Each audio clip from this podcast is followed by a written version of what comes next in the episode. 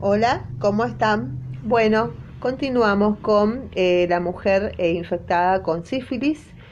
Nos quedamos en la página 49 de cuando eh, se considera una mujer embarazada adecuadamente tratada y seguida. Primero, cuando se realizó el tratamiento con penicilina. Segundo, cuando recibió las tres dosis separadas por una semana cada una Tercero, cuando se le administró la última dosis un mes antes del momento del parto. Y cuarto, cuando tiene un control eh, de eh, pruebas no treponémicas, BRL, cada dos meses. Y luego, durante el seguimiento, posee títulos estables o en descenso.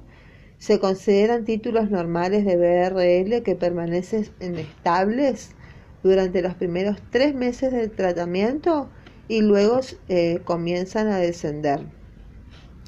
¿Y a qué se considera casos de sífilis congénita? Se considera sífilis congénita cuando todo recién nacido mortinato cuya madre tuvo sífilis no tratada o que fue inadecuadamente tratada independientemente de la presencia de signos, síntomas o resultados de laboratorio. También a todo recién nacido con evidencia clínica de sífilis congénita, como se, eh, sería hidrops fetal no inmunológico, lesiones ampollares, exantema macular, rinitis mucosa o hemorrágica y otras manifestaciones frecuentes, pero inespecíficas son la hepatoesplenomegalia, la ictericia, las adenopatías generalizadas, la neumonitis y compromiso del sistema nervioso central. En estudios complementarios serían la osteocondritis, anemia hemolítica y plaquetopenia. Otras manifestaciones sugestivas de aparición más tardía son los condilomas planos, el síndrome nefrótico, alteraciones oculares y como secuelas la nariz en silla de montar y los dientes de Hutchinson. También se considera niño con sífilis congénita eh, a todo niño menor de 18 meses con pruebas no treponémicas o treponémicas reactivas, o sea, sea una BRL o una FTA positiva en lo que no se puede constatar el adecuado tratamiento de la madre, o sea, no se puede decir que la madre hizo realizó bien el tratamiento. Y otra es cuando todo niño mayor de 18 meses con pruebas treponémicas eh, positivas en los que se hubiese descartado un abuso sexual. Eso serían, la, acá se consideran en estos casos sífilis congénita. Bueno, las recomendaciones para el niño expuesto a eh, en, el, en el caso de un niño con examen físico normal y tratamiento materno adecuado, se indica un seguimiento clínico y serológico al mes, a los dos meses, a los tres meses, a los seis meses y a los doce meses. Si no es posible el seguimiento del niño o la pareja de la madre no fue tratada, se podría considerar el tratamiento al recién nacido con una dosis de penicilina benzatínica 50 unidades internacionales por kilo, única dosis por vía intramuscular. B cuando la madre no recibió el tratamiento en forma adecuada o no se realizó el seguimiento serológico y el recién nacido tiene una prueba no treponémica en sangre no reactiva, indicar tratamiento al recién nacido con una dosis de penicilina benzatínica 50.000 unidades internacionales por kilo, única dosis intramuscular Seguimiento del niño con prueba no treponémica a los 3, 6 y 12 meses. El examen auditivo también y oftalmológico. Y si no es posible el seguimiento adecuado del niño, se indica tratamiento con em, penicilina G por vía endovenosa a 100.000, de 100.000 a 150.000 eh, unidades internacionales kilodosis durante 10 días. Si en caso de que el niño viva en una zona rural o sepamos que, es muy difícil que la madre vuelva a concurrir eh, al centro asistencial, de salud, bueno, lo, dejamos 10 días y le aplicamos eh, por vía endovenosa penicilina G eh, endovenosa, 100.000 a 150.000 unidades kilodosis. C. Otra recomendación, la tercera recomendación es cuando la madre no recibió el tratamiento en forma adecuada o no se realizó el seguimiento serológico o el recién nacido tiene una prueba no treponémica en sangre reactiva, se solicitan estudios de laboratorio en el recién nacido como hemograma, eh, como GOT-GPT, radiografía de huesos largos y estudio de líquido cefalorraquídeo por punción lumbar. Si estos parámetros son normales, se le indica tratamiento al recién nacido con una dosis de penicilina benzatínica, 50.000 unidades internacionales por kilo, única dosis intramuscular. Seguimiento del niño con prueba no treponémica a los 3, a los 6 y a los 12 meses y un examen auditivo y oftalmológico. Si no es posible el seguimiento adecuado del niño, se indicará un tratamiento con penicilina G por vía endovenosa de 100.000 a 150.000 unidades por kilodosis durante 10 días. Y D. Cuando la madre no recibió el tratamiento en forma adecuada o no se realizó el seguimiento serológico y el recién nacido tiene signos o síntomas compatibles con sífilis congénita, se solicitan estudios de laboratorio en el recién nacido como hemograma, GOT-GPT, radiografía de huesos largos y estudio de líquido cefalorraquídeo y se indica tratamiento, em, tratamiento al recién nacido con penicilina G por vía endovenosa de 100.000 a 150.000 unidades internacionales kilodosis según peso y edad durante 10 días y se hace seguimiento del niño con pruebas no treponémicas a los 3, 6 y 12 meses. El examen auditivo y oftalmológico y si el líquido cefalorraquídeo está alterado, hay que realizar un control con punción lumbar a los 6 meses de vida. Bueno, después tenemos el algoritmo para el seguimiento de recién nacidos hijos de madre con prueba no treponémica positiva tenemos examen físico y prueba no treponémica en sangre.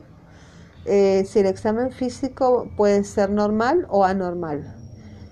Bueno, empezamos con cuando el examen físico y la prueba y BRL en sangre es positivo. Hacemos un examen físico y sale todo normal, con madre no tratada o inadecuadamente tratada. Em, el recién nacido con prueba no treponémica con en sangre con BRL negativo o puede ser un recién nacido con BRL en sangre positivo. Cuando el recién nacido sale con BRL negativo, puede tener posibilidades y tiene posibilidad de seguimiento, se le hace penicilina benzatínica 50.000 unidades internacionales por, eh, por kilo y cuando este recién nacido tiene una BRL negativa y eh, no hay posibilidad de seguirlo porque vive lejos o porque tiene poco acceso, se le hace penicilina G por vía endovenosa 100 a 150 mil unidades por kilo por día durante 10 días. En caso de que la madre sea, tiene un examen físico normal, eh, o sea, una madre adecuadamente tratada con seguimiento serológico, se le hace un seguimiento clínico y serológico del niño al mes, a los dos meses, a los tres a los meses, a los seis meses y a los doce meses. Y si no es posible el seguimiento del niño, la pareja sexual de la madre no recibió tratamiento adecuado, se le da al niño 50.000 unidades por kilo. Si la madre, eh, bueno, no estuvo tratada o estuvo inadecuadamente tratada y el recién nacido tiene una BRL positiva, se mandamos a hacer unos estudios complementarios que son hemograma, eh, GOT y GPT.